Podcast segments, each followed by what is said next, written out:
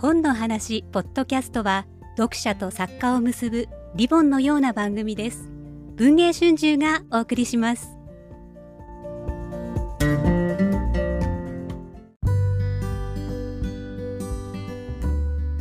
はい、えー、文藝春秋翻訳出版部がお送りする翻訳の部屋。えー、こちらでは、えー、最新刊の翻訳書籍を、えー、毎回ご紹介してきたわけですけれども、えー、今回の第14回は、えー、工業発売中のグエンティン・タランティーノ著田口俊樹役、その昔ハリウッドでをご紹介します。えっ、ー、と、この配信、通常ですと、あの、担当編集者にあれこれ話を聞いていくんですけども、えー、今回は特別に、この、その昔ハリウッドでを翻訳なさった、えー、英米文学翻訳家の、えー、田口俊樹さんに、担当編集者である私、長島俊一郎がいろいろとお伺いしていきたいと思います。よろしくお願いします。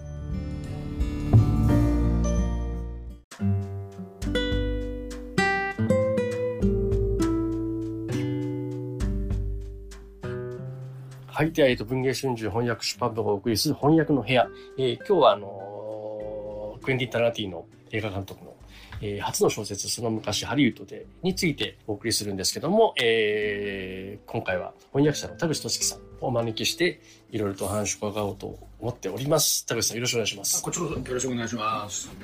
で、あの、この小説、えー、ざっくり先一緒に簡単に説明をしますと、えー、クエンティン・タラティタランティーノが、あの、19年ですね、公開した Once Upon a Time in Hollywood という、えー、アカデミー2部門かな。で、ゴールデングローブ3本でしたっけ？撮ったあの映画がありまして、それをタランティーノ自身が小説化したという作品になります。最初原稿いただいて、その後もタグさんにおっしゃってたことをよく記憶に残ってるのが、あの、すごい楽しかったとおっしゃって、その翻訳するのが。それどういうあたりやっぱり世代的なものそうそうそうそう。それでもう、その、俺のね、年に合わせて、俺に振ってくれたかなと思ったぐらいなんで実はそうじゃなかったりするんだけど、ね、あのとにかく69年っていう年がですね私の、まあ、ちょうど19歳で大学入った年で。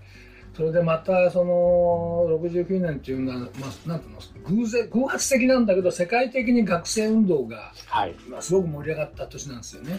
あのアメリカでもイギリスでもドイツでもフランスでももちろん日本でも。たまたまななんか横のつながり方とは思えないんだけどもたまたまそういうことがあったと。うん。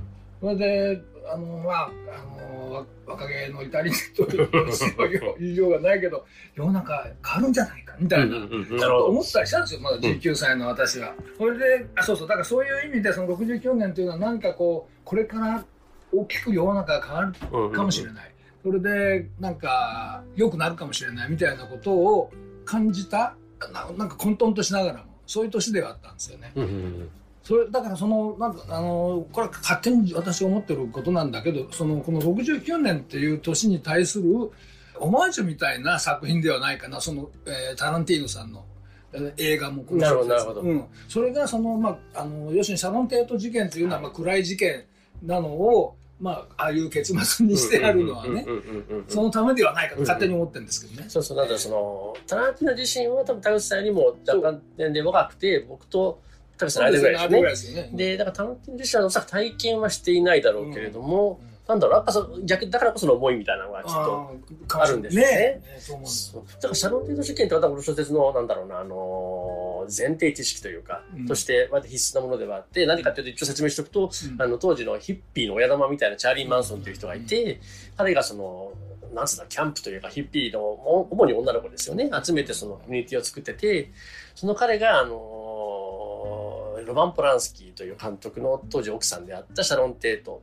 という女優、大変綺麗な女優さんなんですけど、の家を襲って、えー、まあ、殺してしまうという、うん、まあ、ハリウッドのスキャンダル中でも最も陰惨な感じの話ではあって、でしかもそのその当時あのシャロン・テートはポランスキーの子供を妊娠してたんあそうそうそうそうそう、ね、本当にね。そこがこうなんかさらに陰惨な感じがね深まっちゃってそれはそうだからその事件を当時リアルタイムというかはっきりと覚えてらっしゃる。やっぱりショックでした。ショックでしたね。えというかななんかこう、えー、アメリカとなんか何でもありだろうけど、うんうん、その要するにカルトそのものがあ前からあったんだろうけど我々が知るのはその頃からだと思うんだよね。あそういう、うん。ね、宗教がかって、まあ、なんかそういう集団が結構いろいろあるんだってことを知るのがね、はい、なるほど、ね、だから最初なんかわけわかんなかったですよ。あそのどうなんで殺したのっていう意味がわかんない。そうだからそ僕なんか当然後からねあの知ってるわけなんで、だからシャロン・テートっていうなんだろう文字列を見てるとちょっともうそのその段階でインスタの気持ちになっちゃうというか あの確かその事件以前のシャロン・テートはご存知いや知らなかったあんま知らなかったです、うん、プランスキーは知ってた。プランスキーは知ってた。プランスキーはねあの反発っていうドノーブあはいはいはいはい。あのちょっと何つうんだろう気持ち悪いっていうか怖いそうそうそうそう、う。ん、あなんかすごくあれ印象に残ってて、うん、あれはとが1年ぐらい前かな。ローズマリーの赤ちゃんの前前だと思う。ですよね、多分、ね、うん、前前。ローズマリーはもうちょっと後じゃない ?69 年。いあ、ね、これで、これね、シャンテーとか見てるんで、あの、多分、前だ、ちょっと前だと思うんですけど。で、反発はもっと、もうちょい前かな。うん。だとそうだからそのまあ映画ご覧になって読む方も多いかと思いつつも若干ぼやかして言いますけど、まあ、このまあ映画、うん、映画と言いますけど、あえて言います。映画の方って、なんだろう、シャロンテートっていう言葉にまつわるこの嫌なものは、なんだろうな、うね、悪魔払いするような感じがね、物語としてあって、そうそうで可愛いシャロンテートしか出てこないってね。ね。そうなんですよ。いいよね。小樽さんもおっしゃってましたけど、その途中でシャロンテートがハリウッドに来る前のエピソードあるじゃないですか。あ、そうそうそう。あの、映画にないやつ。ないやつ。あれがいいです。いいよね。もう短いんだけど、すっごい広がってさ。そう、ヒッチハイクして、そうそうそう。それがシャロンテートだったって、うまいんだ、またこれ。いや、本当うまいんですよ。あそこ、だから本当にね、あの、これって、まあ、ノベライズと言いつつも、全然違うじゃないですか。そうそう。そう、だからあれ、長嶋さんのあの本の表紙に、これはノベライズではないって、あ俺素晴らしいと思う。一番言いたい。ですよね、そうなんですよ。なんだろうな、その副産物みたいに見られちゃうと、と、そう違うじゃないですか。で、思うのは、この、今ここに原書ペーパーバッグがあるんですけど、ここにこのスチルがいくつかあって、うん、このスチルのシーンは小説にあるシーンなんだけど、映画にないんですよ、あ、そうだよね。そうそうそうそう。撮ってんですよ。あ、だからちゃんとね。そう撮ってて、多分切っちゃったやつを生かしてるというか。そうそうそう。そう。田口さんと僕、実は僕あの、えっと、71年生まれなんで、タランティーノのデビューがちょうど学生から就職したかぐらいのタイミングだったんですよね、リザーバードックスの時が。なんで、そうそう、だから同時代の人というか、あの同じ気分の人が言ってたなっていう感じでずっと追っかけてきてるんですけど、田口さんにとってタランティーノってどんな感じだったんですか？あそうそう。ああのそんな、ね、あの映画2でも何でもないんだけどもやっぱり出てきた時に新しい人だよ。なんといっても今までと映画で そんなねあ何度も言うけど、うん、そんな詳しいわけではないんだけど、うんうんうん、あこの人新しいと思ったのが俺レザレザーマードッグより先にやっぱパラフィクション見たんだと思うの。レザーマードッグは、はいはい、うん、その後きあの見見返したみたいな感じで、だからリアルタイムだとパラフィクションなんだけどもとにかくそのえっと思うような、え、何何ってそのどあのミステリーでもそうだけど詐欺がどうなるのか分かんないって俺一番好きでさ。ああなるほど、わかりますそれがドンピシャっていう感じでしょ、それでまああのさらにまあなんかこれあのなんかあのあまりあの賢くないような人が言いそうだけどえこいつ信じらんのかよ？ってはいはいはい。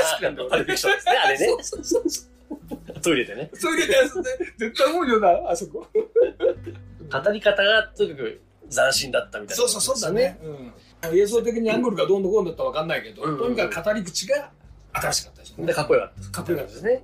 だからそのまあ、田口さんに今回翻訳をお願いした理由の一つが、あのレナード、エルゴア・レナードってアメリカのあの犯罪小説作家のたあの翻訳、結構なさってますよ。5、6冊やってらっし。やった誠実さん。やって、マイアミ欲望海外やって。で、やっぱりタランティーノってもともとね、エルバー・レナードのファンだってこと公言してて、まあ、そもそもレナードってウエスタンも書いてた人でもありますし、で、あの、ジャッキー・ブラウン3作目か。あはいはい、あれはラムパンチっていうレナードのね、あの、原作を映画にしてるんで、あ、よかったですよね。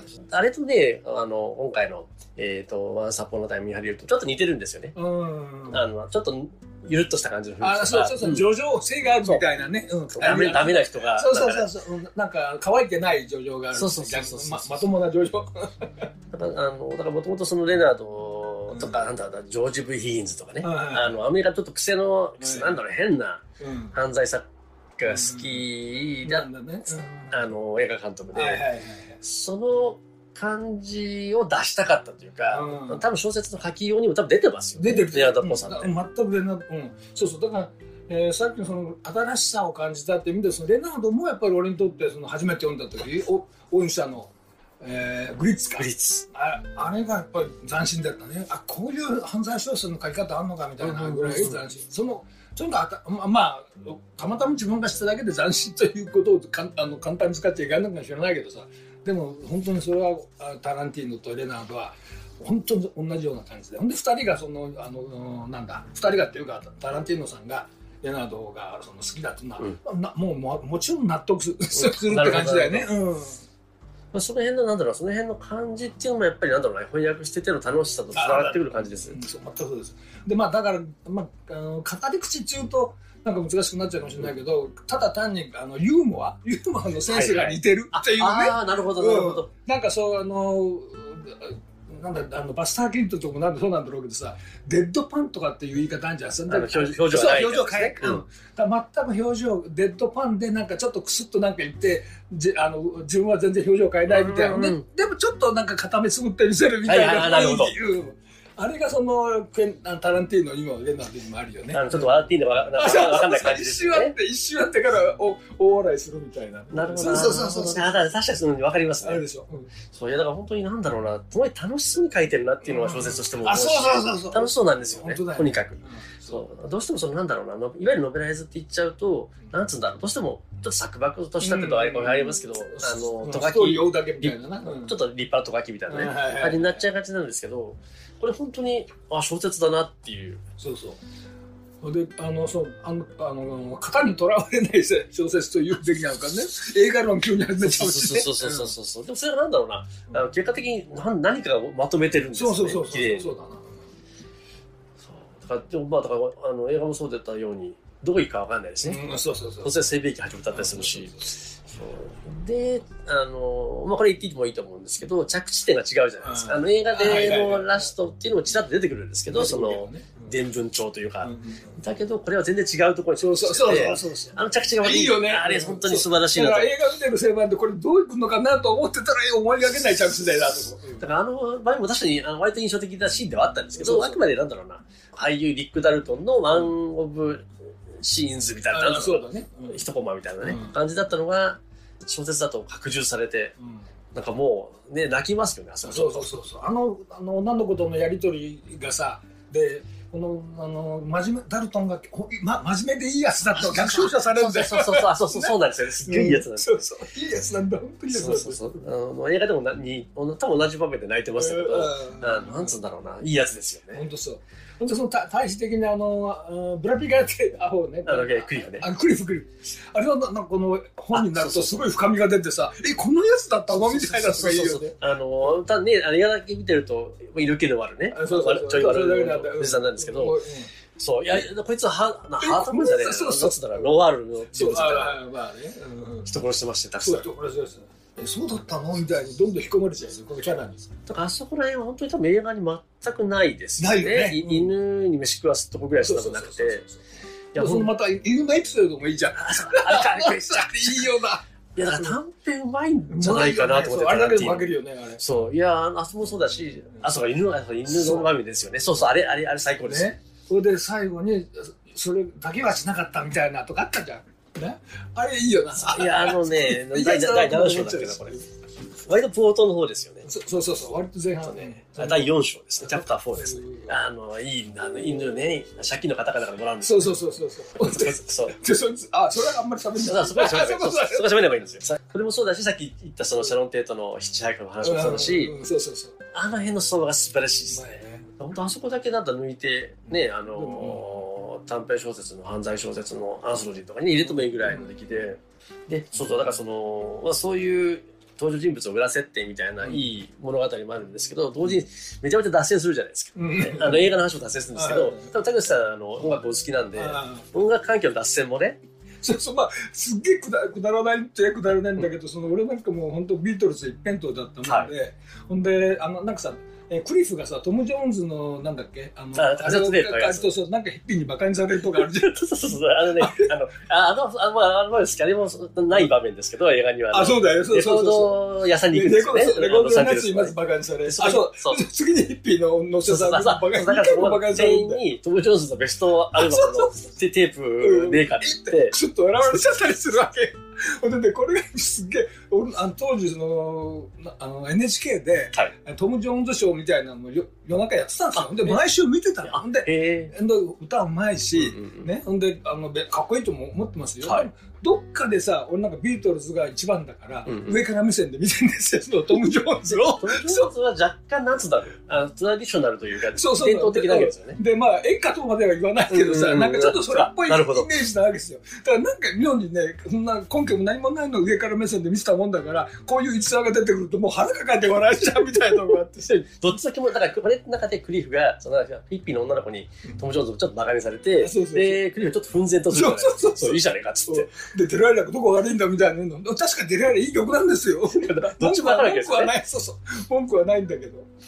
そうその辺の、多分そこはそれちょっとわかんないっちゃわかんないんですよ。あの、あと、あと自衛というか、なんとか、あとからお勉強するみたいな感じがあるだから、ので。あ、ちょっと、まあ、これ言わせて、こはいはいのね、ビあの、まあ、俺もあのビートルズ一辺倒っていうのがあるんですけど、ビーチボーイズもいいじゃん、全然いいじゃん、はいはいはいね。でもね、その、ちょっとこう、なんかか、あの、からかうように、あのタランティーノさんが言うのがさ、でそれはもう本当、小学生かよっていうような、その例えばさ、あの、えーブライアン・ウィルソンは子供の頃からデブだったとか。さ、関係ねえじゃねえかそう、関係マイクラフは18歳からハゲてたとか、ちゃんとくだらねえんだけど、笑っちゃうんですよ、これ。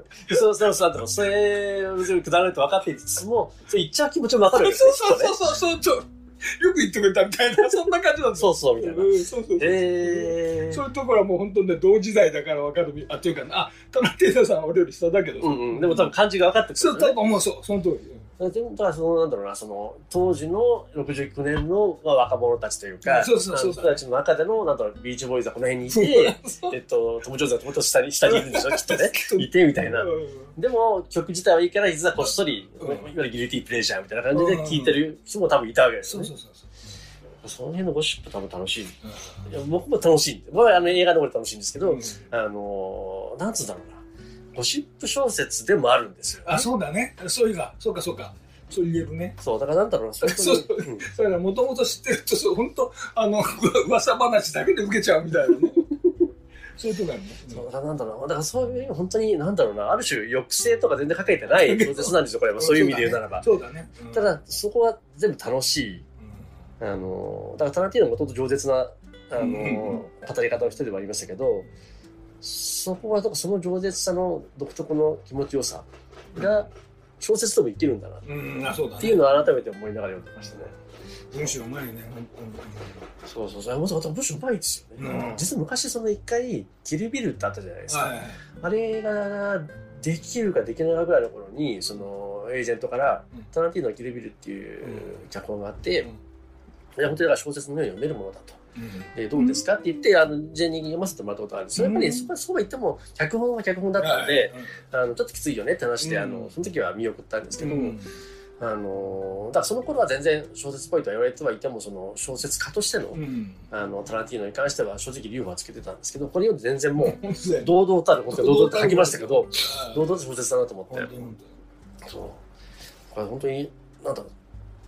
まあ、連作短編集のようでもあり。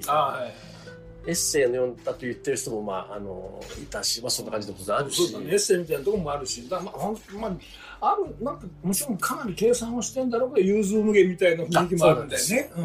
で、なんかもう脱線しかしてないようなんですけど、ガーッと後から見るとね。そうお話は進んでるしそうそうそうそう、ちゃんと進んでる。それで綺麗に落とすし。そう。飽きさせない。とにかくエンターテエンターテイナーですよ。いや、本当そうですよね。だからこれ、うんあのー編集者としては、その、ジャンル分けでししにくい小説って一番困るわけですよ。文学とも言えず、ミステリーとも言えず、確かに。あのーノワールとも言えずみたいなね。なんだけど、あのーで、そういうものって共にして拡ちょっと拡散しちゃってるっていうか、ちょっと捉えどころなかったりするんですけど、これ本当楽しいんですよね。本当に楽しい。あの、ジャンル分けとかそういうせそこましいこと言ってる方が悪いみたいな感じな気持ちになるぐらいで、本当だよね。そう。だからそういうゲームさんもなんかとにかく面白いって書いてくれたじゃんあれはもう本当に良かったと思う俺そうそうだとにかく面白い。やっぱりその、やっぱり田口さんに翻訳お願いしたのも、あるいは池上由紀さんに解説お願いしたのも、僕としてはやっぱりなんだろうな、小説としてまず、うんうん。もちろん映画でワンンハリが好きな方が読んでいただくのは当然いい、あのありがたいことであるしそうあってほしいんですけどなんなら映画よまだ見てない人とかね、小説が好きっていう人に小説として面白いんですよっていうのをまず伝えたかったのがあって、本当にあの僕も楽しんで作った感じはありましたね。そう。あれですよねその結構調べ物とか大変だったんじゃないかと思うんです。どうどうでした？実際。そうだそうですね。それあそれはねこの今のこのネット時代で随分ありがたかったというか、あのそんなに、えー、裏話は結構あるんだけどタイトル自体は結構ビッグネームだったりするんだよね、はいはい、だからあの打ち込めば大体ヒットして。そう。だからあの調べ物で、まあ、手間がかかってもすごくどうしても分かん。なかったみたいなところは、うん、もちろん、うん、それよりもねやっぱりこうこっちもグローブ園のものがさ、今打ち込めばさ、いろいろ曲もいろいろ出てくるの。ポール・レギュラーとレス・レイダースとか。してますよね。るだろ？そうか、そうだ、そうだ。そうあの、やりながらな、もうか必ず、あ、これ誰だっけって、それが楽しかった、すごく。じゃあ、そんなの、その、ある曲がかかる場面で、それかけながら訳せるわけですよね。そうそうそう。楽しいです。いいっすね。いいっすね。そう、その辺の、結局、なんだっけな、タランティーノがジャンゴの時かなんかに言ってたのが、なんつうの、物語のトーンというか、革新になる音楽を、曲ね、彼既存の曲使うじゃないですか。曲を見つけるとはかどるみたいな感じのことを言っていて、その感じって多分これにもあるはずで。だから多分その多分坂井さんおっしゃったあの時代の感じ、っていうのは多分小説じゃないですか音楽であの、なんつうの代弁されてるというか、私は聴けるのはいいですよ、そうそう本当にそう違いあったあったこれこれみたいなのとかね。あそうだったそうだったんだみたいな発見もあるしさ。ああなるほどね、そうチャリマンソンとビーチボーイズのくだりなんか、まあでもあれはほぼほぼか噛んではいたけど、関わりはあったみたいですよ、ある程度。何？えチャーリー・マンソンと。あ、あの、あれだ、そうそうそうそうドラマ、なんさっけ、あの、あ名前出ませんけど、もう、もう、と、と、とっちゃったんでね、出ないんですけど。そう、いや、だから、これは本当に、なんつうんだろう、あの、確かに陰惨な話、もともとの歴史史実はね、まだ間違いないんだけど、そこを、なんて言うんだろう。でもそれだけじゃなかったよねみたいなね、うん、感じをうまく伝えてもらえたなっていうのはありますよね。うん。うん、そうなんですよ。でだからやはりそのねだから翻訳の苦労はじゃああんまなかったってこと？そうなかったっていうのもなんですかいやいや本当本当なかったですよ。あのもう楽しいだけ。よく、よく優れたと思ったもん。でもね、田口さん、僕はそう言われてると面倒くさいのがあった。ボストンタウンとかね、おやらせてもせばあるんですけど、こんなに楽しいっていう多分ね、2、3度おっしゃってたんで、あの、そういう酒初めてだなと僕も思っていて。もうね、俺長いからそんな翻訳やってて、まあ、商売ですからねそんなに楽しいってあんまりないんだけど はもうドンピシャありがとうみたいな感じでしたよ本当に。まあ同時代性だったりとかまあ、でも語り口なんかも多分きっと何か。そうだね。そう語り口と好きな語り口があったと。それでやっぱりその年齢的なドンピシャ俺の世代でもこの69年に19歳大学入ったっていうのはね、やっぱりちょっとドンピシャだとさらにドンピシャだったと思うんだよ俺、うん、このヒッピーたちの割と年上の子たちと同じぐらいの年ですよね、きっと。え？そうそうそう。出てくる。一番若い子は多分14、15歳ですけど。そうだよね。そうそうだね。そういうこと年齢的に。なるほどね。その時って本当、本当、ピシャですよね。そう。いや、だから本当に、で、まあ、同時に逆に僕なんかから見ても楽しいし、で、そのネットでの反響を見てると、うん、もっとね、多分若いだろう、特に女性とかが、あの、映画の方から入ってくださってるんで。うん、そそうなんだ。だから俺ちょっと、あの、結構さ、あの、ハリウッド、あアンサパあの、アンハリっていうの、あれ、実は割と賛否両論あったような気がするんだけど、結構やっぱりそういう、コアな、あのファンがいてその人たちやっぱりこういうのにも食い食いついてきてたってことだね。その男性二人のコンビっていうだからいいキャラじゃないですか二人ともねあの二人の関係性もそうだし、まあ、もちろん見た目もそうなんですけど。うんあの関係さすごく響く刺さる人が結構いたみたいで、なるほど。それだからそういう人にとってみてもね割とたまんないじゃないですかこれ、うん、そうたまんないと思うよクリフのやばい感じっていうかさあのなんつったろう、あのあのラストでああいうことしちゃうあるいはブルース・リーはあんなことしちゃうっていう、のってやっぱおかしいじゃないですか、人として。おかしい。一つのおかしさがあれ説明抜きなんですけど、映画の方は。これ説明してくれるんですね。そうそうそう。そうです。でも、まあ、仕切ってないんですよね。その、説明は一応してるし、戦争に行ってるとか言ってるんだけど、根本は語ってるかというと、実は語ってないってうまいんですよ。うまいんで。ベラフォにうまいんです。その通り、その通り。なんてエンタメ小説家としてあの一流ですよそうそうそうそうでちょっとなんだろうその多分それこそ、えー、さっきの犬のエピソードねブランディのエピソードなんかは、単にエンタメとどまないって言い方ちょっといやいやらしい言い方になっちゃいますけど、普通にアメリカ小説としてポロンとあっても、うん、すげえととも思うと思うんですよ。そね、そこら辺もうまい。だからもう小説今後どの程度書くのかわかんないですけど、ね、楽しみですよね。そう。そんな感じで、あの、話尽きないんで、またとね、田口さんにまた別のね、過去の翻訳の話とかね、聞きたいぐらいの気持ちはあるんですけど、また改めて、あの考えればいいと思うんです。が、田口さんが読者に何かあります？こんなふうに読んでほしいとああの今の、まあ、まあ、取り留めない話っちゃ取り留めないんだけれども、うん、そうか、いや、中澤さんから聞今聞いて、確かこの二人の、男の二人の関係、これだけでも十分楽しめる。ということですね。そんな小説、本当にちゃんと歴史とした小説ですと。読んでいただければ、もうとにかくページ上、来る点は止まらない。そんな小説だということですね。はい、ありがとうございます。では今日はあの、文芸春秋翻訳出版部のお送りする翻訳の部屋。今日はクエンティン・タラティーノ著、田口俊樹役、その昔ハリウッドで好評発売中なんですけども、こちらについて田口俊樹さんとお話ししました。今日もありがとうございました。こちらこそどうもありがとうございました。